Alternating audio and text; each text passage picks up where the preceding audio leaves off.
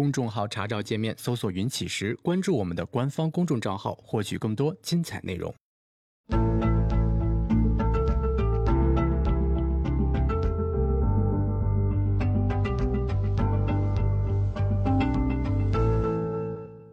行到水穷处，坐看云起时。欢迎大家来到静言股市。呃，因为今天优酷的直播出了一些问题哈。呃，所以今天呃优酷上没有办法直播，当然我们今天早晨的直播也会录下来之后呢，呃，在优酷我们的自频道里面把录播给大家传上来。呃，今天呢，我们首先还是跟大家来看一眼行情哈，看一眼行情之后呢，我们来继续呃聊一下一篇文章，看懂市场走势这篇文章。然后今天早晨我们能够看到这个市场是一个。低开的情况哈，就是低开，呃，略微往下走啊，这样的一种情况。对于这个情况呢，应该讲，呃，我们还是就说，呃，有这种相应的准备的啊。呃，之前呢，我们跟大家也提到过这个事情哈，就是说做高抛低吸，至少要去做高抛低吸。嗯，小时图上来说呢。呃，在昨天我们跟大家直播的时候就说了，这个其实小时图高抛低吸的出场位置在三月一号的呃收盘的时候就已经出来了，呃，所以这种情况下呢，等于现在来讲，这个高抛低吸的价值已经体现出来了啊，因为目前已经有了一个相对来说比较明显的下跌嘛。那么这个高抛低吸的机会呢，它的背景，它的背景呢，就是说，呃，是。日线上一个短线拉升之后呢，一个短线回撤。那么这个短线回撤呢，如果说力度不是特别大的话，后面再有一波拉升才会去构造顶部结构啊。所以它的整个的背景呢，其实是在一个非常重要的背景下去构成的。呃，一方面呢，我们需要去观察这个回落的情况。嗯，然后以决定后面的这个波段终结是一种什么情况。另外一方面呢，这个波段高点和前面三三零幺的高点也要去对比它有没有波段背离啊。所以目前的回撤以及后边的上涨是非常非常值得我们去重视的一个过程。那当前这个回撤呢，我们在昨天也专门说了一下，如果说它能在高位保持震荡啊，就是说在高位保持一个横盘的话，那么总体上就是一个非常强势的走势。啊，如果说不没有办法在高位保持横盘的话，那么就是一个正常的空间式的回调。那这种情况下呢，就没有说在高位保持横盘那么强。对于我们昨天所说的在高位保持横盘哈，就当然最好不要跌破呃三三二零上方的这个低点。那么无论如何不能破这个三二零零这个低点，就破了三二零零这个低点，很明显你就不能说它是一个高位震荡的走势了，对吧？所以呢。呃，在前面这个三二二四这个点已经破了的情况下呢，就是说它能不能保持高位震荡，市场是不是能够保持强势的走势？那对于我们来说，重点的就是看看三二零零能不能破得了啊。如果说不破三二零零，说明市场是非常强的；破了这个位置呢，没办法在高位保持震荡的走势，就说明整体的市场的这个回落力度还是比较大的。后边一旦有拉升，那个正儿八经的一个非常重要的高点。可能就出来了，啊，很有可能就是这样的一种走势了，啊，这是目前目前总体上的一个，呃，就是交易处理的情况，呃，另外一个呢，我刚才提到哈，就是对于当前这一波下跌呢，我们应该是有准备的，这个准备呢，它可以是心理上的准备啊，也可以是操作上的准备。所谓心理上的准备呢，指的就是，呃，我们能够去知道，呃，它会有这个下跌走出来。无论是你做了高抛低吸也好，还是你没有做高抛低吸，你吃单也好，你都不会因为它而惊慌失措，啊，更不会因为它呢，而在它急跌的时候，在它下跌到低点的时候，你把它给抛售出来，啊，把你的持股给卖掉，这个你不会这么做，啊，那这样的话呢，呃，我我们就占据了一个很大的优势，啊，这是我们所谓的呃心理上的准备。当然还有一个呢，就是操作上的准备。所谓操作上的准备，自然而然就是我们去做。高抛低吸嘛，嗯，在我们第一天恢复直播的时候，哈，呃，当时三月一号的时候，那个时候呢，我们就跟大家提到说，这里如果说向上不能过三二六四，那么这是一个非常重要的做高抛低吸的地方，啊，怎么讲呢？就是因为是整个上涨过程中第一次出现顶部降低，啊，所以呢，它是一个非常非常重要的高抛低吸。那这个时候呢，是需要考虑做高抛低吸的。那在呃小时图上的出场位也出在了三月一号的十五点啊，正好是我们开始给大家做直播的这一天的收盘。所以这种情况下呢，那么如果说我们在操作上去做了高抛低吸，那自然而然目前的这个下跌，呃，那你你就会觉得无所谓了啊。从呃资金上来说，实际上是一个我们呃去减少风险啊，甚至去扩大扩大收益的这样的一种情况啊。所以总体上大概是这样的一种概念。那对于我们来说呢，就是对于总体的市况，你有一个总体的把握，然后根据我们对市况的总体把握去做出来我们的操作。嗯，尤其是我们在做操作的时候，能够在它往上走的情况下去出场，往下走的情况下去买进，那这个时候呢，对于我们来说，自然而然的，那么我们整个操作就会非常的，呃，就是不是那么的紧张，啊，不是剑拔弩张的，就是跟市场对着干，而是顺应着市场的涨涨跌跌，呃，在其中就是去去去自由自在的去做我们这些操作。我觉得这才是我们应该追求的一种操作的状态，就是我们对于整个大的背景也好啊，对于具体的每一笔操作也好，我们知道我们该怎么办，以及呢，我们按照我们应该做的方式去做交易啊，这是我们一个很重要的追求。当然，这个知道我们该怎么办哈，那很自然而然的呢，呃，我们就需要对市场有充分的认知啊，这也是为什么我们跟大家就是详细的去聊一篇文章看懂走势这篇文章的。用意啊，这也是我们跟大家聊这篇文章的用意。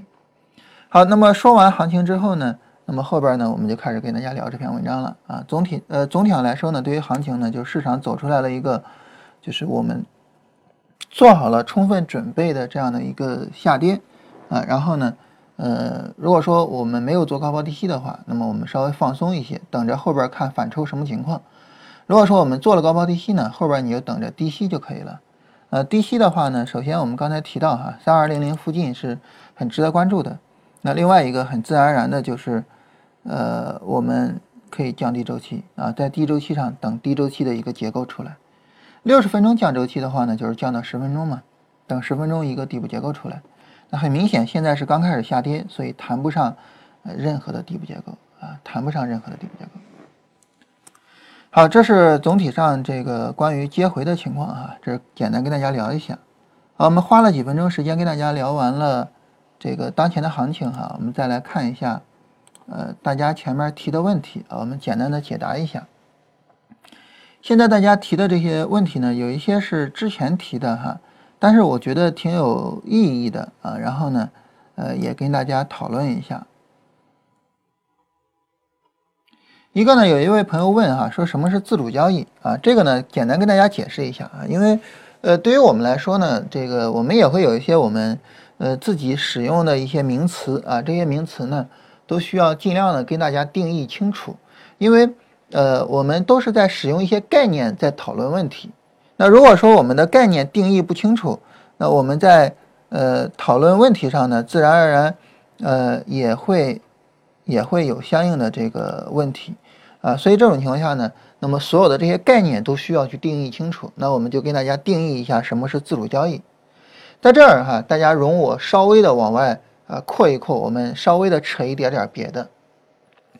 呃，就是之前啊，三德有一次跟我聊天啊，他说，呃，他说你不是推荐这个斯坦利克罗那个书吗？叫呃期货交易策略嘛？哎，我就去看那本书，但是整个看完那本下来哈，也是没搞明白。你说啥叫交易策略啊？啊，然后呢，这些事情呢，我跟三德讲，我说说实话啊，我也不是太懂啊，也没有太搞清楚，就是他所谓的策略什么意思啊？他说呢，你你做交易啊，你不应该只有交易计划啊，就是我我我做好计划了啊，然后我今天怎么做怎么做，也应该有你的交易策略。所以你说计划跟策略，它俩要是有区别呢？区别是什么呢？嗯，也也也不大好讲啊。我觉得可能交易策略也就是类似一个交易系统的东西吧。啊，当时就这么简单聊了一下，聊了一下之后呢，难免就发一些感慨哈。然后我当时就跟三德说，我我说其实你看我们大部分人在谈的大部分的概念哈，都是非常泛滥，就是非常泛的、非常宽泛的，就大而化之的一些概念。就很多的概念呢都没有一个清晰的定义。当然有一部分原因呢，就是呃这些概念你一旦清晰定义了，我就可以去检验，而一旦检验呢，就可能就导致一个结果就是 被否定了嘛。所以很多人呢也不愿意呃把概念做得很清楚啊。当然这事儿我也可以理解，但是对于我们做交易而言呢。你概念不清楚呢，嗯，你你真的没办法去讨论的。你比如说，我们举一个非常简单的例子，就是很多人喜欢去聊执行啊，去聊心态啊，做交易一定要有一个好的心态。那好，那我想请问，什么叫执行？什么叫心态？当然，大家可能会说，你说你这概念你还需要去讨论吗？这概念不是理所应当，这个大家都知道的吗？但其实不是。你真的仔细的想一下，你能给我说得清楚吗？请问什么叫执行？什么叫心态？你能说得清楚吗？就你感觉好像这个概念是，哎，大家一说好像这是很简单一个概念啊。但是你真的仔细想，你能给它定义清楚吗？好像也没那么容易定义清楚的，对吧？但是你定义不清楚什么叫做执行，什么叫做心态，那你去聊执行、聊心态，你怎么聊呢？你没法聊嘛。所以呢，后来我们为了跟大家去聊执行问题啊，我们严格的定义了什么叫做执行。我们说，当你有了交易系统之后，哎，这是前提哈，没有交易系统就没有谈执行的资格。当你有了交易系统之后，你能够严格的按照交易系统的要求去做你的交易，你能够做到我们提那六个字叫不做错、不错过，那好，这就算执行好了。你看，这就是一个严格的、准确的对执行的定义，而且呢，它有评价标准。如果说你做错了，不是你交易系统里边单子你去做了，那好，那是你没执行好。如果你做错了，啊，你错过了，就是是你，呃，这个交易系统里边单子你没去做，啊，那你也是没有执行好。但是如果说你做到了，不做错，不错过，如果你做到了，那么你就是执行好了。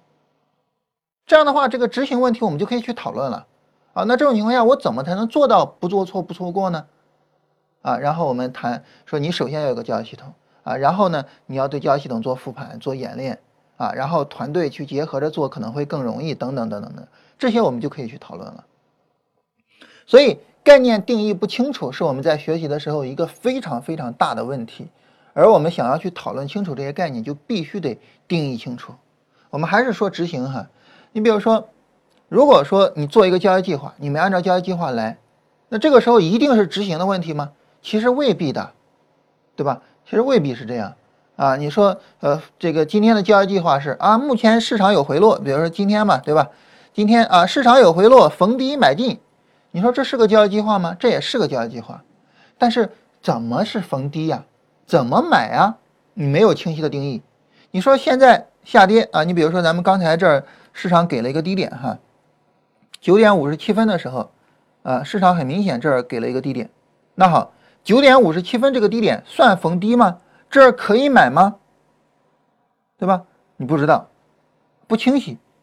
那很自然而然的，你说，那我我在九点五十七分这儿我没有买，这算执行好了吗？你就不好定义。在九点五十七分我在这儿我买了，我算执行好了吗？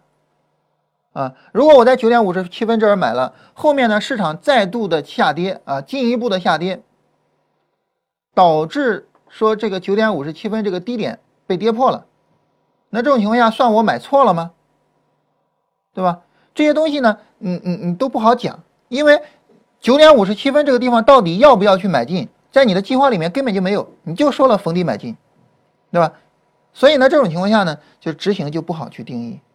但是如果说我们定义出来啊，就是十分钟出底部结构我才买，那很明显九点五十七分这儿它绝对不是十分钟的底部结构，绝对不是，对吧？所以我就没必要买。但是我定了一个计划，如果说这个计划是什么呢？出现一分钟的底部结构我就可以买，今天就绝对可以买，没问题，一分钟底部结构就可以。那这样的话呢，九点五十七分这儿很明显就是一个买点，我应该在，我们来看一下啊。十点钟这根 K 线收盘，我们在十点钟这根 K 线一分钟 K 线收盘，我们就可以去买进了。因为很明显有一个佛手啊，然后红柱再度变长，然后我们可以买进，很明显有一个这样的走势，对吧？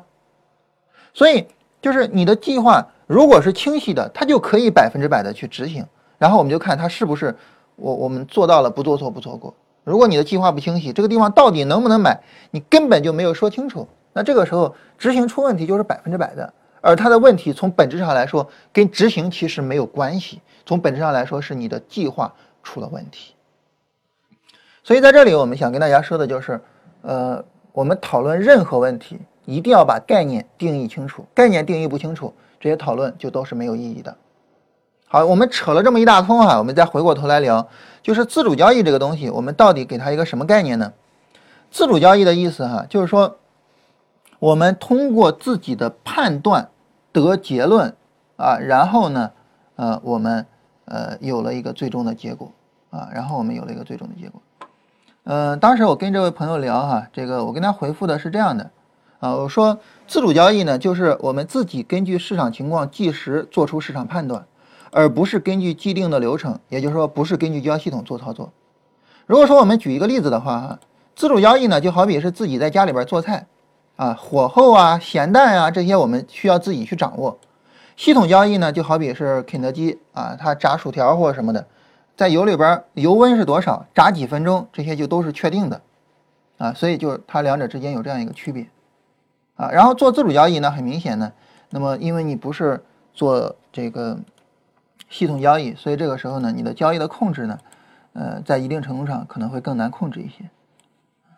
这是关于什么是自主交易这个问题啊，就是我们经常使用的概念，呃，我我们给大家解释清楚。啊，然后这儿有朋友问说，分时图有直线的拉升和砸盘啊，搞不清楚怎么回事儿啊，其实很简单啊，就是有大量的资金，然后不顾成本去买，就带来了直线的拉升和砸盘啊，但是这个没什么影响的。然后这儿有朋友提到这个问题，我觉得这个问题也是我们很多人很困扰的哈。就非常非常值得我们好好的去讨论一下。第一个啊，就是复盘的时候啊，按照 MACD 小绿柱金叉去进场，然后呢，行情走了一波，走了一波之后呢，它遇到了小红柱死叉去出场啊，然后也就是说市场走出来了这样的一种情况哈。就首先呢，市场在下跌的时候呢，走出来了小绿柱，小绿柱呢，我金叉我进场嘛，对吧？进场呢，哎，它也真真的走了一波，真的走了一波之后呢。然后呢，这个小红柱死叉我就出来了，结果我出来之后怎么着呢？它又持续大涨。那这样的情况下，这个小红柱死叉我出来是不是出的有点太着急了呢？啊，这事儿应该怎么去理解呢？我应该怎么办呢？啊，我我们随便找一个例子哈，这个大盘零九年这个哈就是一个比较典型的例子啊，我们来看一下。市场呢有一个波段上涨，一个波段回调，在这儿有一个非常微乎其微的小绿柱，小绿柱金叉，在这根 K 线我们买进，买进之后拉升，很明显没有背离，回撤再度拉升，很明显有背离了，啊，很明显有背离了，对吧？那这种情况下呢，那这个背离我如果去卖出的话，我们会发现呢，就是它后面的下跌力度不是很大，啊，那这个我们怎么去看呢？就是说怎么样去，怎么样去去去做我们这个卖出呢？这种情况下哈，不要盯着小红柱的死叉去看，啊，不要去盯着小红柱死叉看，而要看什么呢？要看它前面的走势，就这个小红柱死叉是怎么出来的。当我们去看小红柱死叉怎么出来的时候呢，我们会发现，就是这个既然尽管在指标上是小红柱，但是从价格上我们看它的拉升，其实这个力度还是很强的，所以这个背离呢，其实并不是太明显。在这种情况下呢，其实你就可以去猜想，有没有可能说它死叉了，它可能还是一个就是说该跌不跌的情况，后边持续拉升。还有一种呢，就是这种情况。哎，说这种是什么情况呢？这种是呢，就是本身拉升力度没有那么强带来的小红柱啊。你看前面这个拉升力度特别长嘛，对吧？这儿拉升力度没那么强带来的小红柱。那这种小红柱什么情况呢？就是你看它前面这个下跌啊，力度非常小，所以往往这种力度下跌非常小，这种小红柱呢所带来的背离，往往下跌幅度也不大。也就是说，往往来讲比较有效的背离，往往具有这么两个特征：第一个，一个深幅度的下跌；第二个，再度的拉升，明显的比不过前面，然后带来背离。这样的背离，这样的小红柱往往是非常有效的，走该跌不跌的可能性会比较小。啊，当然这种是纯粹是经验之谈哈，纯粹是经验之谈。嗯，然后，然后你比如说哈，就像这样的走势呢，相对来说就比较可靠一些。拉升，深幅度下跌，拉升力度不大啊，刚刚创新高，这样呢就相对的有效一些啊。后边市场有一个比较深度的回调。关于这一点哈，大家如果说觉得，哎，我我我需要就是说更深刻的理解的话，大家可以看一下这篇文章。嗯，我们搜一下哈，找不着了哈。然后那个我我我记得之前专门跟大家讨论过这个问题。就是为什么 D F 回零轴之后，就是那样的背离会更有效一些？找不着那篇文章了哈。就是 D F 回背离之后的那个，呃，D F 回零轴之后的那个背离会更有效，就像这种，就跌下来然后拉起来，也就是说一个大幅度回撤之后，然后拉升，这样的背离会更有效一些。这是第一个，就是它的问题里边的第一个哈。也就是说，如果小红柱死叉出场，然后是一个什么情况？第二个呢，就是小绿进场。小绿进场呢，并没有行情，直接就是小红柱了，啊，这样的情况下应该怎么办？也就是说，按道理来讲呢，一个小绿柱进场，它应该是有一个波段上涨的，但是呢，它没有波段上涨，这个东西没有走出来，它就直接略微一个拉升，然后就跌下去了，这个是怎么回事？这个是怎么回事？那么其实我们还是一样，我们不要看这个小绿柱。不要看小绿柱之后的上涨，我们看什么呢？看它的背景。所谓看它的背景呢，就是看主要看这波下跌。这波下跌如果说特别急、特别快，往往这个小绿柱就不是很靠谱啊，往往是这样。为什么说在特别急、特别快的下跌的情况下，小绿柱不是很靠谱呢？因为你想想啊，大家来考虑一下。你前面是一个特别急的下跌，速度特别大，所以后边呢，只要不是说，就是说这个下跌保持啊，然后同样是极其快速的下跌，那么这基本上就都会是小绿柱。也就是说，在急跌的背景下走小绿柱更容易，这个时候往往就没有一个很大的一个一个一个上涨，往往是下跌。你像这样一个波段反抽，再有一个下跌，然后最终才会构造出来一个底部。往往会走出来这样的情况，所以呢，就是说针对这个东西哈，我们不要盯着小红柱看，不要盯着小绿看，啊，说这个小红出场怎么不跌呀？小绿进场怎么不涨啊？啊，然后就盯着小红小绿看，你盯着小红小绿看，你再怎么看，你也研究不出来问题，你更应该看什么呢？不要盯着当时的。情况更应该看它的背景，更应该看它的背景。也就是说，这个小红是怎么走出来的？这个小绿是怎么走出来的？把它的背景做一下分类，然后呢，来看一下不同类别的背景会不会带来不同的结果。当你看了这这个之后，你对小红对于小绿，你的理解会更深刻。不要。不要只盯着那个当时的那个情况来看。在这里，我们简单的跟大家来说一个理念哈，就是这个理念，我觉得无论是在交易上还是对于呃我们生活上都是这样的。就是很多时候呢，我们在这个点上发生了问题，我们在这个点上有问题，我们就会盯着这个点来看。但其实不是，这个点可能是由前面一系列的过程来决定的。前面的一系列的过程，如果你不改，如果你不动，如果你不调整，你针对这个点使再大的劲也没有用，啊，你比如说，就执行问题，我们刚才谈的，如果你没有交易系统，如果你的交易计划是不明确的啊，什么逢低买进之类的那些东西，你出执行问题是必然的。那这个时候你出了执行问题，你就盯着这个执行问题看吗？对吧？然后你就修心嘛，就修修去读圣经，读什么，肯定是没有用的。那你怎么才能够解决呢？怎么才能够解决呢？就是把前面的问题解决了，把它的背景这方面的问题解决了。再比如说呢，很多人找工作啊，这个一个月几千块钱啊，很很很不爽啊。我我也希望说能够找到年薪几十万的工作，但是你找年薪几十万的工作这个事儿找不到，它根本的原因在于找工作这一步吗？当然不是，根本的原因在于前面那些步骤。你比如说，在之前的工作中没有积累出来足够的工作经验，工作能力不足够强。比如说再往前倒呢，就是上学的时候没好好上学，没有读一个好的大学。再往前倒呢，可能是父母没有给一个比较好的教育环境等等的。所以，他不是说找工作这一步决定了在这一步上的失败，而是前面的整个过程。这就是为什么我们反复跟大家强调，就是一定要树立流程思维，一定要树立流程思维。交易是一个流程，一定要有这个思维，啊，原因就在于这个方面。当你有了这个思维之后呢，你不会说你在这一步上出问题了，你就盯着这一步看，你会把整个背景都去理解了。所以你比如说我们交易亏损了，我们也不要盯着交易啊买进卖出看，我们把前面的整个背景去好好的理解一下，在前面去找。它的问题以及解决的方案，啊，这是一个非常重要的概念哈。我觉得，呃，无论对于我们做交易，还是对于我们做其他的事情，都应该会是一个非常重要的帮助。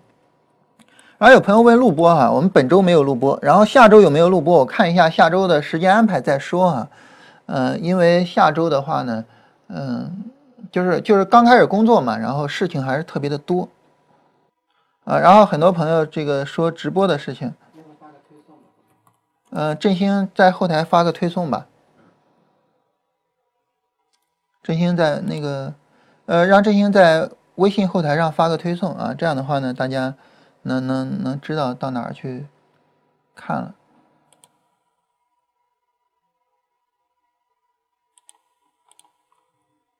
好了，那么这些概念我们聊完了哈，这个。聊完了这些理念之后呢，我们来跟大家聊一下我们这篇文章啊，就是一篇文章，看懂市场走势这篇文章的后半部分啊。昨天呢，我们聊到哈，呃，就是我们对于我们来说呢，那么呃，我们与其使用 K 线排列去分析市场，我们认为呢，不如使用行情段落排列去分析市场。那么呃，因为 K 线呢是市场自动能够提供的啊，交易软件自动能够提供的。但是呢，行情段落的排列并不是交易软件自动能够提供的。呃，所以呢，我们有一个很重要的事情，就是我们需要去定义出来行情段落。啊，这还是那个概念，就是我们在聊这些东西的时候，一定要把我们用到的概念定义清楚啊，千万不能泛泛而谈。那么行情段落我们怎么定义呢？啊，我们一个很简单的定义方式，就通过 MACD 来进行定义。定义了之后呢，我们就可以去定义市场的情况了。啊，多头市场、空头市场。我们在多头市场只做多不做空，在空头市场呢只做空啊，然后呢我们不做多。那对于我们来说呢，当我们把多头市场和空头市场定义出来之后，哈，很自然而然的我们这个交易点就有了。啊，多头市场开始我们就开始做多。然后呢，到多头市场结束，我们把多单平掉；空头市场开始，如果是股票啊，我们就开始空仓，一直到空头市场结束，我们买进；如果是其他的，比如说期货，空头市场开始就做空，然后空头市场结束，把空单平掉。那所以呢，呃，当我们这个操作思路出来之后呢，很自然而然的就有一点，就是怎么判断开始跟结束呢？啊，我们相应的呃有这个背离呀，呃底部抬升、顶部降低啊、趋势延续啊这样的判断的条件啊，这是。总体上关于这个进场位的情况，那么当我们进场位出来了，其实呢就是说前面那个行情结束了。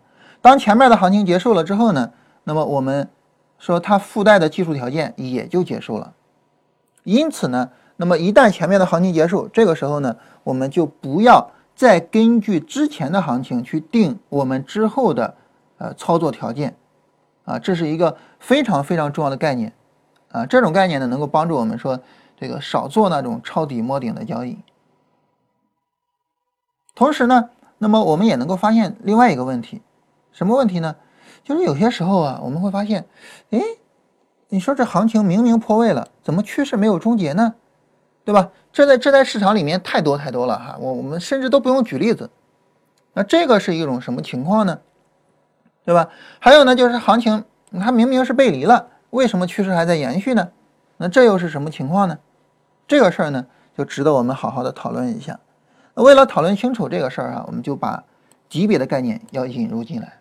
也就是说哈，我们前面呢有一个叫行情段落的概念啊，那么呃，根据行情段落的排列啊，然后呢定趋势啊，定方向。那现在我们要说的是什么呢？就是行情段落这四个字儿哈。它是有级别的啊，我们现在就要有这个概念。也就是说，当我们认为行情段落它是没有级别的时候呢，那这个时候方向出现就是出现了，方向结束就是结束了。而当我们认识到哦，行情段落它是有级别的，那么呢，它就存在着级别之间的互动。那这个时候呢，我们理解市场就会更清晰一些。那级别我们怎么去定义呢？首先呢，行情段落我们刚才已经定义出来了，对吧？然后我们把之前定义的行情段落啊，也就是 MACD 红绿柱那些东西啊，对吧？然后呢，我们把它 MACD 红绿柱切换啊，然后我们把它啊定为什么呢？定为短线。我们把它定为短线，然后呢，从短线可以到什么呢？短线行情的叠加，我们可以到。这个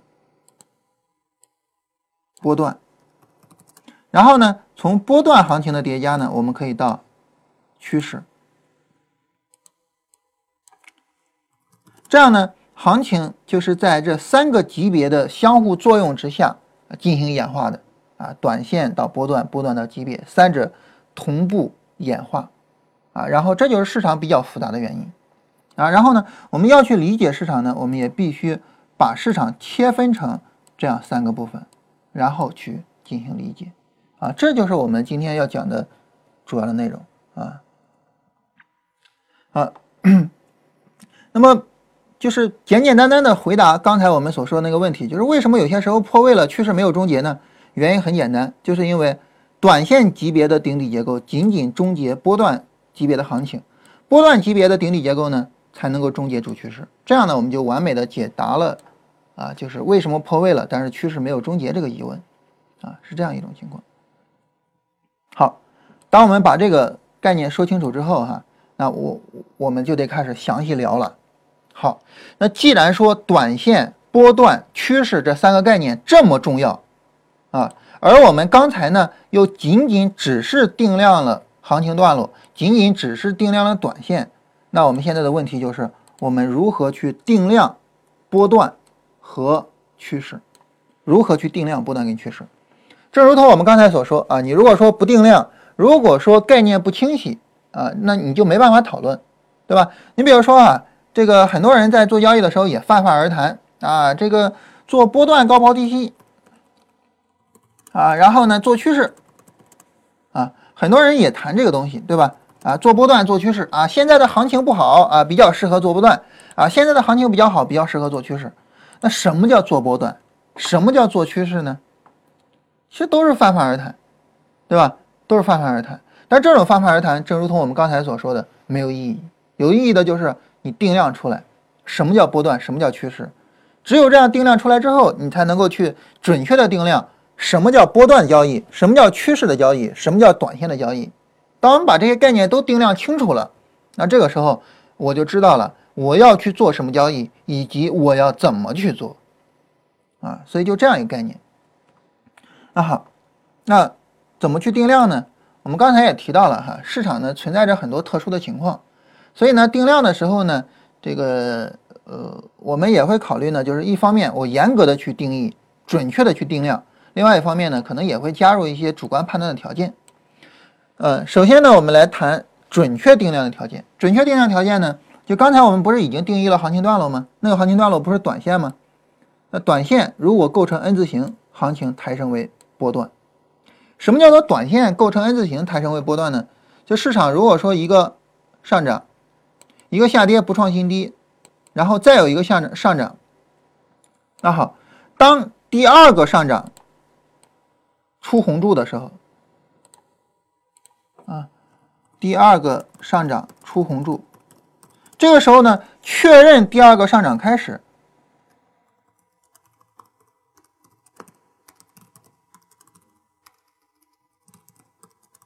啊，第二个上涨出红柱，我们确认第二个上涨开始。那这个时候呢，短线升级为波段，啊，短线就升级为波段了。这就是所谓的短线行情构成 N 字形，然后呢，行情升级，就这个意思，啊，就这个意思。那反过来，反过来，那波段行情呢，它的 N 字形构成趋势。那波段行情构成趋势怎么怎么构成呢？就是一个波段上涨，然后一个波段下跌不创新低，然后再有一个波段上涨，然后趋势就明确了，啊，再有一个波段上涨，趋势就明确了，啊，所以就这样子，这是关于说严格的、准确的去定量。那么对于我们来说呢，有些时候啊，这个可能市场呢没有一个呃明显的 N 字形出来，啊，我们来找一下例子哈。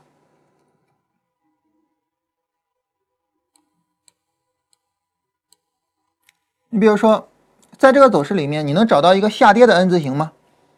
因为我们知道哈，下跌 N 字就是波段回调吗？这儿有下跌 N 字吗？我们把短线去排列一下，我们会发现根本就没有下跌的 N 字，对吧？后边就是每一波都是创新高的呀，哪有下跌的 N 字呢？没有下跌的 N 字嘛，对吧？往上走创新高啊，创新高，根本就没有下跌的 N 字出来。但是你说这个地方它是个波段回调吗？很明显这是波段回调啊，毫无疑问这是波段回调啊。那好，那问题来了，那没有下跌的 N 字，你怎么知道这是个波段下跌？你怎么知道这是波段回调呢？所以我们难免要有一些定性的条件，主要是因为市场的走势的复杂性所带来的。那我们定性的条件怎么定性呢？就是一个非常简单的条件，就 D F 回零轴，在这个地方 D F 向下破了零轴，很明显这是一个波段回调。啊，那这是一个定性的条件，啊，当然如果说我们呃这个我我我们这儿所说的准确定量还有定性的条件呢，都是在单周期上看嘛。如果说我们觉得单周期看比较就是比较复杂，啊，你说我简单一些，啊，我简单一些，那这个时候没问题，那你做高低周期搭配就可以，啊，然后呢，高级别的短线在低周期上就会呈现为波段，而高级别的波段呢就会呈现为这个低周期的趋势，啊，也就是说。通过高低级别搭配去做判断，这样也是可以的。好了，这样呢，我们就准确的定量出来了波段行情、趋势行情和短线行情了。那你说这个定义对我们来说有什么用呢？一个重大的用处就是，我们首先啊，短线啊，我们短线行情定义出来了，啊，MACD 红绿切换。然后波段行情我们定义出来了，是短线 N 字。啊然后趋势行情，我们也定义出来了，是波段 N 字。好，当我们所有的这些都定义出来之后，我们就能够什么呢？就能够去定义，就是能够做一个非常重要的事情，就是定义短线操作啊，然后波段操作，然后趋势操作分别是什么概念，对吧？你前面就是我刚才不说吗？呃，很多人呢，尽管没有定义出来短线波段跟趋势，但是呢，也是在那儿笼统的说啊，这个我我我我我我这个单子是做短线的啊，我这个是做波段的啊，然后我做是做趋势的。什么叫短线？什么叫波段？什么叫趋势呢？我们就可以通过这儿来严格的定义出来啊，来严格的定义出来。也就是说，我们定义出来短线行情、波段行情和趋势行情，它不仅仅能够解决我们刚才提出来的问题，就是为什么破位了之后趋势没有逆转呢？它还能够帮助我们解决一个很重要的问题，就是你现在能够准确的定义你操作的规模了。怎么定义呢？我们的定义方式：进场之后持有一个什么规模的行情段落，就是什么级别的操作。也就是说，什么是短线操作呢？如果说一个短线上涨，然后一个短线回落，然后我进场，我持有一个短线上涨，好，这就叫短线操作。你做日线级别的短线，就是日线上有一波上涨，然后回撤，然后你进场，你持有一波日线的短线上涨，这就叫短线操作。什么叫做波段操作呢？你比如说我做日线波段的，就是日线有了一个波段回调，然后呢你进场，进场之后呢你持有一个日线的波段上涨，这就叫做波段操作啊。然后波段上涨结束了，我在这儿出来。什么叫做趋势呢？趋势就是我在大趋势开始进场，我到整个趋势结束我再出场，这就叫做趋势操作。也就是说。你进场之后，你计划持有一个什么规模的行情段落，你就是什么级别的操作。这样的话呢，我们就严格的定义出来了操作方式。啊，也就是说，短线操作就是持有一波短线上涨。那么波段操作就是持有一波啊波段上涨。然后趋势的操作呢？就是持有整个趋势，就这样的一个操作，就这样的一个操作。那这是关于这三类操作的一个区分，然后你就可以去琢磨了。哎，你说对于我来讲，我是更适合做短线呢，还是更适合做波段呢，还是更适合做趋势呢？然后我就可以去琢磨了，啊，而不是说盲目的就是呃，就就就就空谈这些概念，呃，但是呢。我也没办法去判断，说我更适合啥，对吧？你现在就可以去琢磨，我更适合什么了。我更适合短线，我就做短线；更适合波段，我就做波段；更适合趋势，那我当然就做趋势嘛。啊，就这样一种情况。那对于我们而言，哈，你说如果说我们开始做的话，啊，开始做的话，这三者哪个更合适一些呢？大家知道，我们建议是大家做波段。为什么建议大家做波段呢？这个呢，我们好好的聊一下，好好的聊一下。首先第一个哈，如果说做短线的话，你比如说日线级别的短线，当然在这里我我们所谓的波段、所谓的短线、所谓趋势哈，我们现在统一在日线上讨论，好吧？呃，那那我我如果说，哎呀，你看这个做短线有什么不好？啊，你非得跟我说，那我做周线短线怎么了？那不能，这又较劲了，对吧？那我们就统一的在日线上去进行讨论。我们首先呢，我作为我个人来讲哈，我不是很认同在日线上啊，我们做短线，为什么呢？因为交易价值啊相对来说比较低一些。我们昨天提了一个概念，这个概念呢应该成为一个非常重要的思考方式。什么概念呢？就是你为了进场和为了出场所必须付出的那个行情，也就是这一段跟这一段啊，这是你必须付出的。当你做短线的时候，你会发现啊。你中间赚的这个利润太少，而两头付出的有点太多了，啊，你比如说，呃，我我们只是随便举例子哈，我我我在这儿拐头，D F 拐头我进场，我在这儿进场，然后呢，我在这儿 D F 拐头我出场，你发现两边损失的有点太多了。但是如果说我们整个拿一个波段的话呢，如果说我在这儿 D F 拐头我进场，然后整个到这儿。D F 拐头我出场，哎，你你会发现你两头损失的就微乎其微，啊，就微乎其微。所以呢，我们是比较建议说，就是去做波段。当然，一个比较重要的重要的概念就是，那为什么我不做趋势呢？为什么不做趋势呢？嗯，首先一个哈，我们在这里，呃，之前呢，我们跟大家聊短线、聊波段的对比聊的比较多啊，关于趋势的对比呢，跟大家聊的比较少啊。我们在这里呢，把这个。做趋势究竟是个什么概念？给大家说清楚，好吧？做趋势呢，意思就是说，市场第一次出现短呃出现波段底部抬升，也就是说一个波段上涨，一个波段下跌不创新低，然后我在波段结束进场，第一次波段结束进场，然后拉升。如果说没有波段之间的背离的话，那么这个波段见顶我是不出场的，啊，我是不出场的。然后我等这个波段回调走出来，等这个波段回调走出来，然后我再度往上拉，然后如果说没有波段背离，好，我等这个波段回调走出来，我再度往上拉。如果没有波段背离，或者是没有波段级别的顶部降低，哈，我再度往上拉，等着它再度往上拉。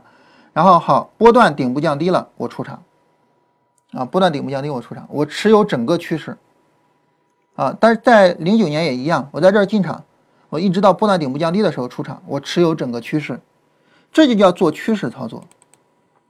为什么我们也不是太建议大家去做趋势操作呢？原因很简单哈，就是它对于我们来说有点太熬人。我我我觉得对于大部分人来说，可能有点熬不过来啊，可能有点熬不过来啊，这是一个方面。还有一个方面是什么呢？我们难免在牛市里边哈，我们难免是要调仓换股的。你不可能从一开始你就买一只股票啊，到最后也是这只股票，然后你整个出来了，不可能这样，对吧？我们要利用波段回调调仓换股。就当我发现市场有波段回调结束的，呃，波段回调的可能的时候，呃，我把股票卖掉，后面有波段回调走出来，然后我再去找新的股票去买。啊，就是调仓换股这个也是很重要的。比如说在刚过去的一四一五年。啊，第二波行情呢，我们做证券股；第三波行情呢，我们做中小板。这个时候你的收益是最大的，对吧？啊，大家也知道我们当时的操作嘛，前面做证券，后边我们呃做了江南高新啊，然后做了这个创业板的股票。这个时候你的收益是最大的，那也需要做调仓换股。所以这种情况下呢，我们中间这个经历波段回调啊，我们利用波段回调去调仓换股，这也是很重要的一个方面啊。所以呢，做整个趋势持有啊，这个也不是太现实。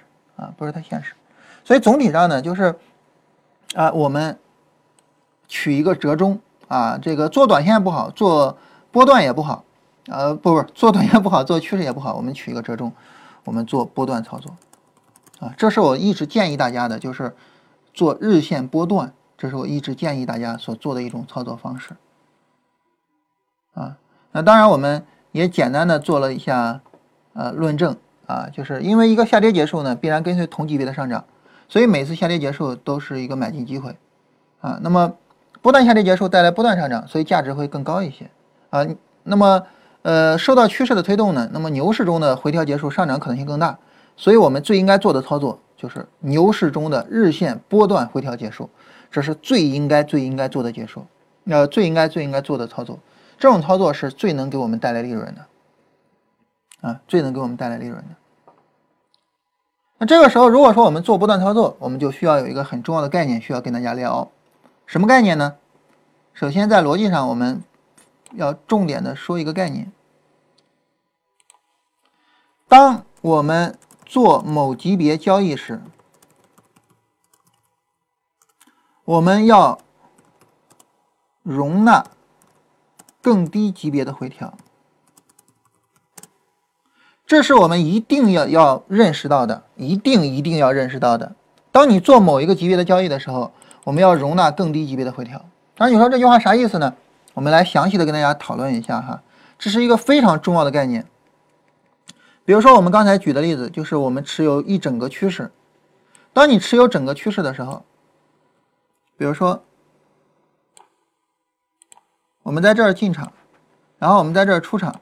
我整个持有零九年一整个趋势的时候，这个时候你就要包容比趋势的级别更低的级别的回调。什么意思呢？就是波段回调是你必须要包容的。市场走一个波段回调很正常，我不应该在市场走波段回调的时候着急出场，否则的话我就没办法持有一整个趋势。短线回调也是正常的，我应该去包容短线回调，在短线回调的时候我不应该出场。否则的话，我绝对不可能持有一整个趋势啊！你比如说，在零七年，在零七年呢，因为这次牛市时间特别长哈，所以中间的波段回调也特别多啊。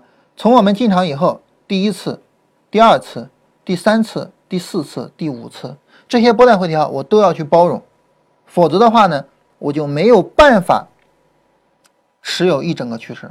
比如说这个波段回调啊，我发现有波段回调，哎，卖出吧，你一卖出。你整个趋势后边行情就没了，所以应该持有一整个趋势。在这儿呢，这个跟大家聊一个比较经典的故事啊，这个故事呢出在这本书啊《股票作手回忆录》这本书里边。嗯，这本书呢是许多交易者的案头书啊，这个基本上翻来覆去的去看。呃，然后呢，当时呃杰克施瓦格哈，他当时出了一本书叫《金融怪杰》。啊，也就是说呢，去去可能是跟那个变相怪杰的那个名字有点像哈。然后呢，呃，他就找了很多做交易特别牛逼的人，然后去访问他们，然后那个访谈录构成了一本书。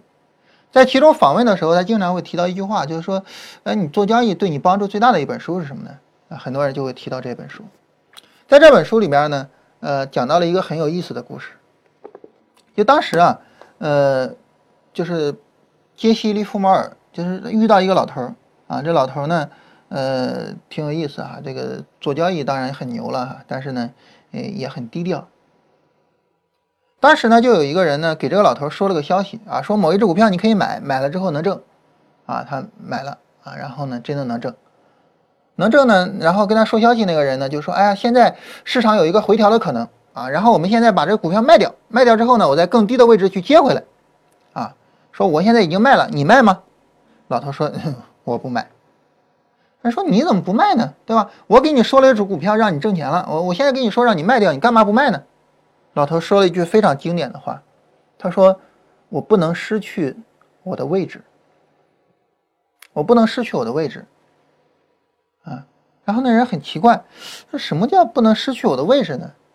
老头说：“哎，其实很简单，现在是牛市嘛，啊，因为现在是牛市，所以我不能因为说它要有一个回调，我就把这个股票卖掉。万一这个股票没有回调呢？它直接拉呢？”对吧？趋势是第一位的，现在是牛市，这个事实是第一位的，所以利弗莫尔从他身上就学到了说，哦，原来看大势是最重要的。所以对于我们来说呢，你要持有某一个级别的行情段落，那么比这个级别更低的那些回调，你就不需要去搭理它，你就应该持单去过。所以很多时候呢，大家应该有印象，就是我们在很多时候跟大家说，就是。这个回调呢，是我们判断说啊，这个这儿应该会有回调，啊，然后呢，啊，这个回调没事儿，很正常，持单过就行了啊，这个回调没事儿，很正常，持单过就行了。我们经常会跟大家提这样的一些概念，就是这个回调没事儿，持单过就可以了。那为什么说持单过就可以了呢？为什么我要持单过呢？包括当前这一次回调哈，那我们知道是要有这次回调的，我们知道是要有的，但是我们说，如果你是持有一整个波段的话，这个回调你可以持单过，啊，当然也可以做高抛高抛低吸啊，这个都可以啊，持单过或者做高抛低吸都可以。为什么可以持单过呢？就是因为你要持有的是一整个波段。如果说一个短线回调你就要抛掉，你就有可能失去你的位置，可能你后边就再也接不回来了，对吧？我我我们每个人可能都会有因为高抛低吸而错失大牛股的经历嘛，啊，所以。这个是我们一定要去注意的事情，就是当我们要去做某一个级别的交易的时候，我们一定要能够去容忍比它低的回调，啊，一定要能够容忍比它低的回调。但是呢，那么对于我们来说呢，可能有些时候在心理上、在心态上挺难做到这一点的。那么这个是一定要注意的，这个是无论如何我们都要去做到的。也就是说，你想要去赚一个波段回调结束，持有一个波段上涨这样的交易，你想要去赚这个利润，那么你就必须要认识到，我要接受这个回调，然后呢，我要去持单过这个回调，这是对一个交易者的基本素养和基本要求啊，这一点一定要认清楚啊。也就是说，我们要做什么级别的交易啊？你做这个级别的交易，就要容忍更低级别的回调，这个事儿你一定要整清楚，一定要反复的去思考思考。好了，那么下一步的问题当然就是说，这个怎么去判断回调结束，怎么去进场呢？哎，这很自然而然就是用到了我们前面所说的顶底结构啊，用到了我们前面所说的顶底结构。那有底部结构呢，自然而然就可以去做嘛，对吧？当然，这个底部结构去做这个，它仅仅是什么呢？仅仅是最后那一个点，那一个进场点。但是我们刚才强调了什么？我们刚才强调了就是要有。背景嘛，要重视它的背景，所以呢，背景啊，重点的背景就是有趋势级别的上涨啊，然后呢，市场有波段回调。当有了这个之后，好走底部抬升，然后我们就可以做了啊，这是对于我们来说最重要的进场点。当然，这儿我们又特别强调了一下哈，就是我们呃之前聊顶底结构呢，聊突破聊的比较多啊，在这儿呢，我们突破呢这个。并不作为重要的进场位啊，这也是我们一个非常重要的前后节目的不同，对吧？好，这样呢，我们就总体上呢就确定了我们的操作思路和我们的操作模式。啊，你确定了这个之后呢，一方面市场的总体构架你有了，另外一方面呢，交易的总体构架你也有了。嗯，对于我们来说呢，就是当市场波段下跌不创新低的时候，它是第一次重要的买进机会，而此后每一次波段下跌不破前低，都是牛市延续的买进机会啊。那么我们根据这个去进行操作，就可以抓住最具有操作价值的行情。当然了哈，啊，我们还需要去考虑就是震荡市的情况，还有比较杂乱的市场。对于震荡市啊，我们处理起来呢比较简单啊。震荡市呢，我们把它分成短线、波段和趋势。对于短线和波段级别的震荡市，那么就是所谓波段回调，呃，时间式的回调，也就是所谓的敛散轮换啊，也所谓的敛散轮换。昨天呢，这个我们也粗略的说了一下。而趋势级别的震荡，就我们划分成波段级别的上升和下降周期，然后按照定力结构做就可以了啊。也就是说。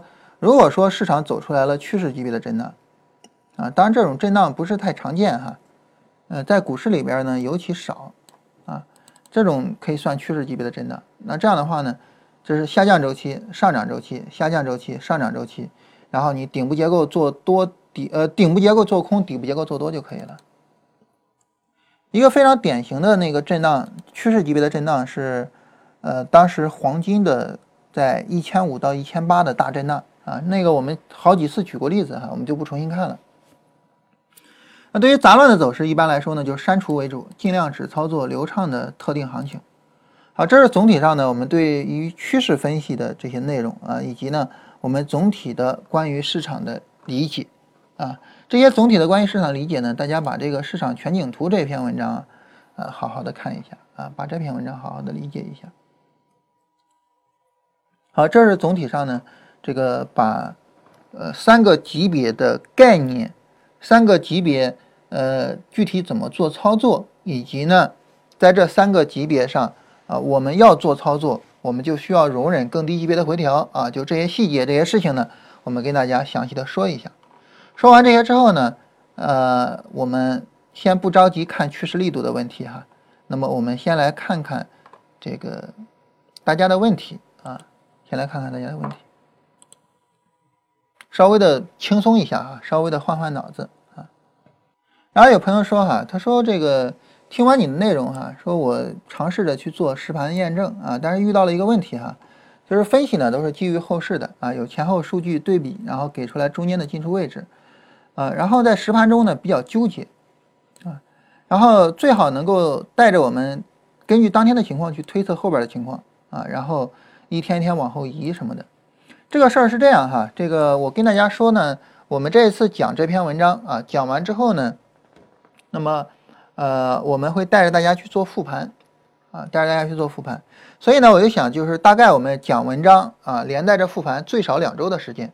但是现在我感觉好像两周呃，不知道能不能搞得定哈。就是呃，在复盘的时候呢，很自然而然的我们就是呃一点一点往后走那样去复盘了。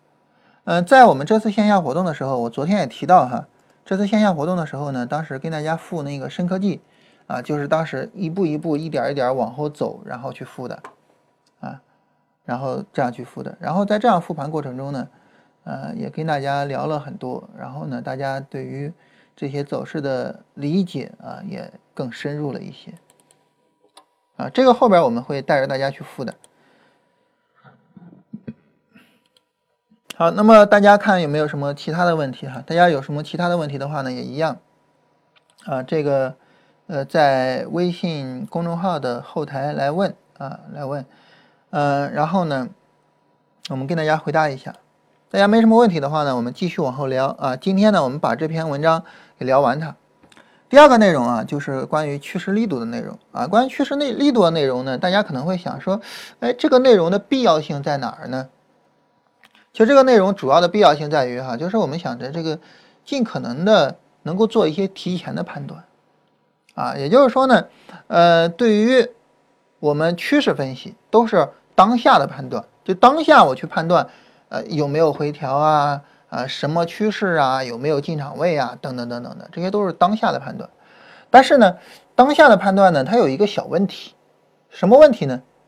就是说，你可能会比较仓促。啊，啊，我我我我今天收盘了啊，今天能做啊，然后赶紧做，它可能会比较仓促。但如果说我们能够有一些提前的准备的话，会更好。啊，我们经常提到一个概念，就是这种提前的准备呢，它既包括心理上的准备，也包括操作上的准备。心理上的准备呢，就是说我们知道这个地方会有一个进场位，会有一个什么，我们心态比较平稳。操作上的准备呢，指的就是那么我准备好我的仓位啊，然后我准备好做单啊，这样的话呢，就有一些提前量出来。所以呢，我们加入了一个内容，就是关于趋势力度的分析。对于趋势力度的分析呢，很多人的第一反应就是背离，啊，就是判断行情结束。其实不是的，趋势力度分析最重要、最重要的是判断趋势的延续，也就是这一波回调是可以做的。只有说判断趋势延续，啊，知道这一波回调可以做，那么这个东西对于我们做刚才我们所说的操作上的准备才是有价值的。什么意思呢？所以你看。市场这儿呢有一个波段上涨，然后波段上涨之后呢，产生展开了一个波段回调。好了，我提前去判断这个波段回调是不是趋势延续，这个波段回调能不能做，能不能去买进，这样才是说有一些提前量出来吗？对吧？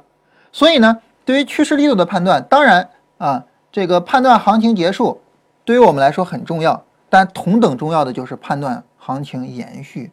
啊，然后给我们买进打一个提前量，啊，这个是绝大多数人都忽视的啊。很多人一谈到趋势力度，一谈到行情的力度，第一反应就是背离、背离、背离。其实不是，啊，其实不是。就无论在什么时候，趋势以及趋势的延续，对于我们来说都是一个非常非常重要的概念。好，这是我们简单的跟大家介绍一下哈，这个呃这些内容啊，这些内容呢。嗯，对于我们来说，就是我们很容易忽视，但是呢，这些内容你理解了，你你你对市场的理解，你对操作的理解会比绝大部分人要好很多啊。重点的就是在这一段上。好了，那么关于趋势力度呢，那么我们具体对它做分析，怎么分析呢？呃，首先来讲哈，就是关于趋势力度的度量啊。所以它的度量呢，就是说，哎，你你你你要讨论趋势力度，你要根据趋势力度的做，那什么什么是趋势力度？还是说？精准的概念啊，还是说精准的概念，对吧？这也是我们反复，今天我们反复强调的，就是，呃，不能够大而化之，不能够泛泛而谈。一般来说啊，我们通过三个内容去度量趋势力度啊，包括时间、空间和速度。如果时间长、幅度大、速度快，那么趋势力度强；反过来，时间短、幅度小、速度慢，则趋势力度弱啊。那么因为长短、大小、快慢都是形容词。所以呢，趋势力度必须通过对比来进行判断啊，它既包括同向的对比，也就是关于背离的判断嘛，也包括反向的对比，也是关于趋势延续性的判断啊。这些对比呢，都要在趋势行情里面做，在震荡行情的对比是没有意义的，因为很多时候啊，震荡行情呃都是很急的上涨，很急的下跌，但是这些急都没有作用。那这种对比出来之后怎么去利用呢？简单来说啊，就是趋势延续只有一种情况。啊，就是我们当时说唯一一种趋势延续的形态嘛，就是趋势行情力度强，而紧随其后的回调行情力度弱。啊，就是一个很明显的上涨，然后一个比较弱的回调。啊，这种情况下往往不会扭转趋势。那趋势反转呢，也有一种情况，就是走出来反向行情的趋势延续。啊，这是对于我们来说一个呃，就是我们的理论分析和其他理论分析一个非常非常重要的不同。我们认为呢，趋势反转分成两步，啊，你本来是上涨的，转为下跌，啊，这个时候呢，下跌的行情出现，这是一步，然后下跌的行情延续，这是第二步，而对于下跌行情延续这一步上的判断，我们才最终判断说，哎，趋势反转了，我们才在这儿去进场做空。所以这是我们的整个理论体系跟其他很多研究反转的理论体系不一样的地方。对于他们来说，反转就是一步，就是市场反转了。那对于我们来说，市场反转有两步，就是反向行情的出现以及反向行情的延续。第二步确认反转，第二步确认反转。所以在我们看来呢，趋势反转也只有一种，就是反向行情的趋势延续。反向行情的趋势延续是什么呢？就是趋势延续的情况。所以呢，所以我们操作而且只操作一种情况，就是可以根据趋势力度提前预判的趋势延续行情。那用 MACD 来衡量，就是操作大红小绿的买进或者大绿小红的卖出啊，就这样的一种情况。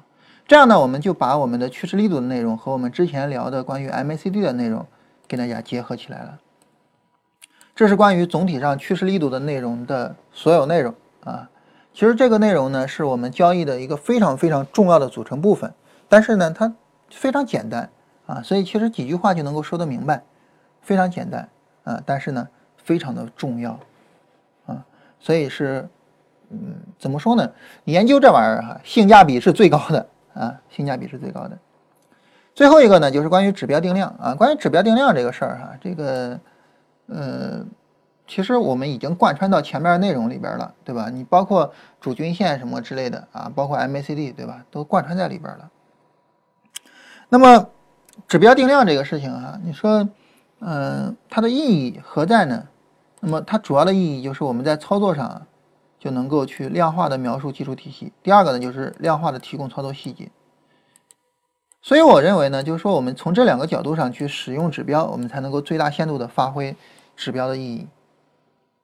就很多人呢，他会把这个技术体系和指标的体系给区分开啊。其实绝大部分的交易者，就是技术体系和指标体系都是区分开来的。但其实呢，我们不应该这样，我们应该把它们给结合到一块儿去。啊呃，我我们有一句话嘛，叫理论联系实战，对吧？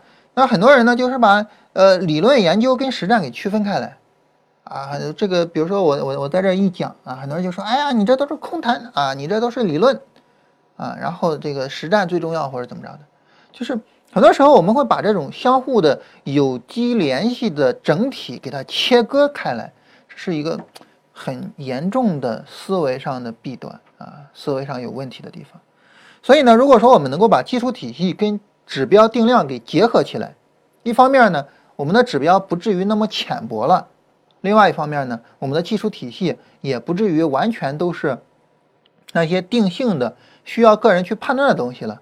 这种情况下呢，它两者就能够帮助我们更好的去做交易啊。所以这是指标定量里边非常非常重要的一个部分啊，非常重要的一个部分。那因为前面我们已经把指标定量内容加进去了哈，所以这一块我们就不多讨论了。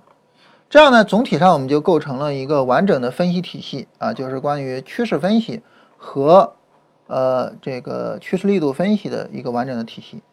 根据这个完整的体系，我们做操作应该怎么做呢？做波段，比如说前面如果说市场是一个下跌趋势啊，有波段回调，后边也持续跌下去。那这种情况下，我们怎么样去买进呢？我们买进的方式就是，市场在波段下跌之后展开了一个波段上涨，然后再度展开一个波段下跌。那么这种情况下呢，首先这个波段下跌不再创新低了，我要去买进。其次呢，跟前面的上涨相比，这个波段下跌的趋势力度比较弱，我要去买进。那这是我们第一次买进。那当我们第一次买进之后，啊，当我们第一次买进之后，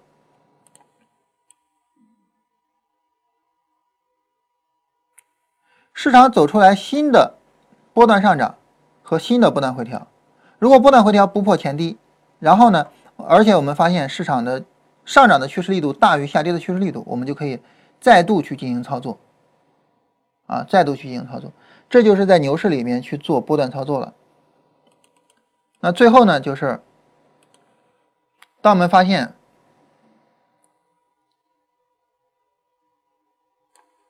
当我们发现，在两波上涨里边出现了背离或者是顶部降低的时候，那么整个牛市就可能结束了。所以呢，我们大概就是关注三方面的内容去进行操作。哪三方面内容呢？第一个方面的内容就是。当前如果是熊市，那么我关心在熊市中会不会走出来第一次波段级别的底部抬升。当前如果是牛市，我会比较关心的就是在牛市里边它是不是有波段回调然后我是不是可以去做？最后就是我关注的是牛市新的波段上涨会不会带来背离或者波段级别的顶顶部降低？如果带来的话，整个牛市结束。所以就是这三个问题以及呢这三个操作。而在我们分析这三个问题和分析这三个操作的时候呢，我们重点分析的就是四个问题，分别是趋势分析，也就是说当前是牛市还是熊市；趋势运行状态的分析，也就是说当前是波段上涨还是波段下跌；波段运行状态的分析，那么如果说一个波段下跌，它不破前面的波段低点，那么这个波段有没有进入到背离段，能不能够去买进，给没给买点？最后就是趋势力度的分析。它帮助我们提前去判断趋势的延续性，所以就这么一些问题，当我们把这些问题回答了之后呢，那么操作就非常明朗了，然后我们就这么去做就可以了，对吧？就是这样的一个情况啊，这是关于我们做分析的主要的内容啊，这是我们做分析的主要内容啊。那好，总体上来说呢，我们这篇文章以及呢这篇文章的意义就跟大家聊完了。呃，大家呢需要去仔细琢磨的就是怎么把这些内容给应用到具体的实战中了。嗯，这篇文章哈，因为它本身是总结了我们之前的很多的文章啊，所以呢，每一块细节下边又都有具体的一篇一篇的文章。我们从下周一开始啊，我们跟大家聊具体的那一篇一篇的文章啊，等于把我们过去写的文章呢再过一遍，但这个速度可能就稍微快一些了。啊，从下周一开始，我们做这个事情，呃，帮大家把这些概念都彻底的理清楚它啊，然后呢，帮大家能够把我们这些技术体系的内容啊，自己呃理解清楚，然后自己能够把它用于实盘上。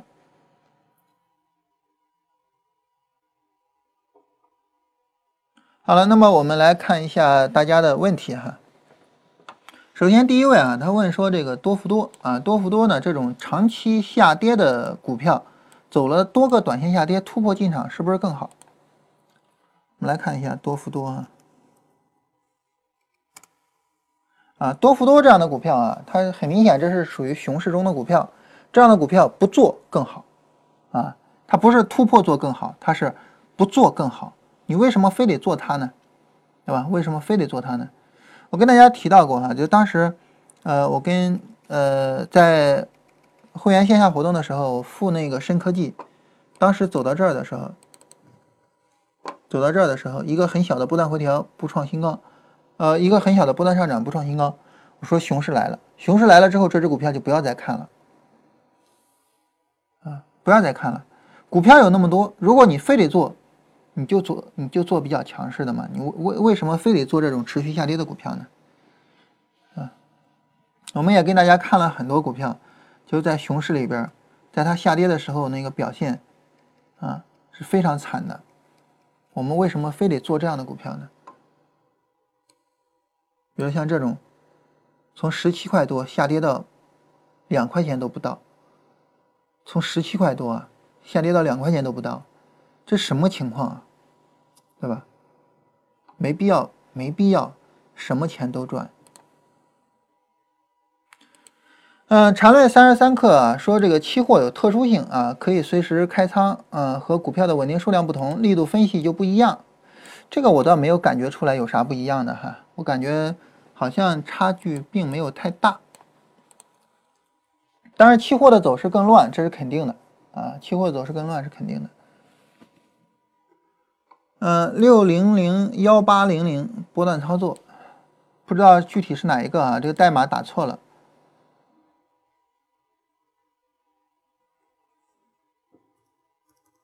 是六零零幺八零吗？六零零幺八零波段操作的话，它现在连个波段上涨都没有。首先是有一个波段上涨，然后再有一个波段下跌。你们还有这个操盘手腐化的项目吗？有啊。呃，就是现在对会员嘛，然后这个事情我们会持续做哈，就是说这个会员如果说能够设计出来自己的交易系统啊，提交给我们去考核，考核通过了之后呢。那么我们会，呃，给提供至少一百万的资金啊，这个事情我们会持续做下去。而且今年我还是那句话，无论如何，我们今年一定要实现这个目标啊，我会把很大的精力放在这方面，我们一定要去实现这个目标。好，大家看看还有没有什么别的问题啊？没有什么别的问题呢？啊，我们今天就可以到这儿结束了。嗯，老师怎么看今天的局面？该出还是该留着？注意这儿问哈，该出还是该留着？留着我先不讨论啊，我只讨论该出这个事情。为什么今天该出呢？为什么今天该出呢？该出明明是三月一号该出啊，明明是三月一号这一天我们开始做直播的这一天该出啊，对吧？而且在三月一号这天直播的时候，我们就跟大家说了，啊，我们看要看小时图，小时图这儿如果不创新高，这是一个非常非常重要的出场位置。我们看在小时图上这儿没有创新高，没有向上破三二六四，然后呢，小时图这儿有一个绿柱佛手，这个绿柱佛手在十五点的时候，十五点这儿收盘的时候，然后很明显绿柱再度变长，这是一个出场点。我们很明显应该在这个时候出啊，你在这种情况下不出，然后你等到它下跌下来，跌到现在这个时候，然后你问我今天该出还是该留，那我怎么说？那我我怎么说呢？我是告诉你该出还是该留呢？所以该出是什么时候出呢？是三月一号的时候出，而不是现在出。这个事情啊，就是对于我们来说呢。我我我我不知道为什么，就是一直到现在，我们还是很难接受这个概念，就是在上涨的时候出，在下跌的时候去买。我我不知道为什么大家还是很难接受哈，就是但是这个事儿呢，你仔细的琢磨琢磨，好好的想一想，对吧？如果说你在三月一号这个时候出，你无论怎么样，你都是很相对来说啊，你都是很从容的。它哪怕拉上去了，你等它回调再买，跟你的出厂价可能都差不了太多。你在现在这个地方出。你说它一旦拉上去，你你岂不是很尴尬吗？对吧？现在应该是考虑把已经出了的股票接回的事情，而不是应该考虑出的事情。这个事儿啊，我觉得大家仔细的琢磨琢磨啊，正如同我们昨天给大家的建议，就是大家自己去推导这个概念啊，自己去推导这个概念，就是怎么样去呃通过涨跌轮换推导出来，我们要在上涨的时候卖出，而要在。下跌的时候买进，啊，如果说这个道理到现在都想不明白的话，我觉得把其他所有的事情都放一放，重点的想想这个道理，不要在下跌的时候去问，啊，我要不要出，而要在下跌之前去把它出掉。嗯，是中国交建啊，六零幺八零零。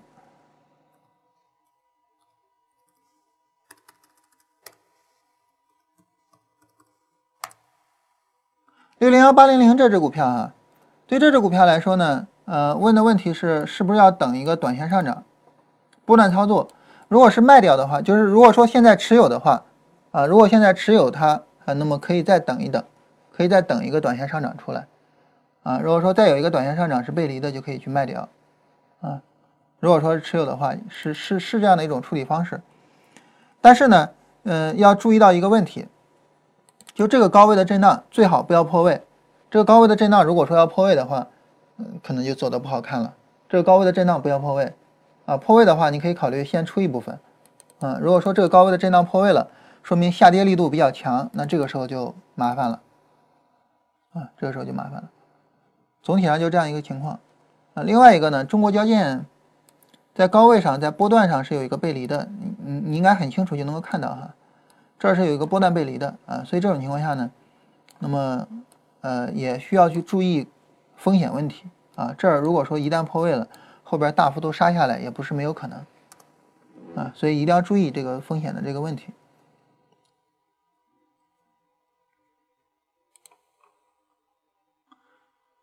好，那么大家如果说要是其他没有什么问题的话呢？嗯，我们今天就到这儿啊，然后呢，下周一我们继续跟大家聊之前我们写的那些文章，以便于帮助大家把这些细节给啊整理清楚。好，我们今天就到这儿。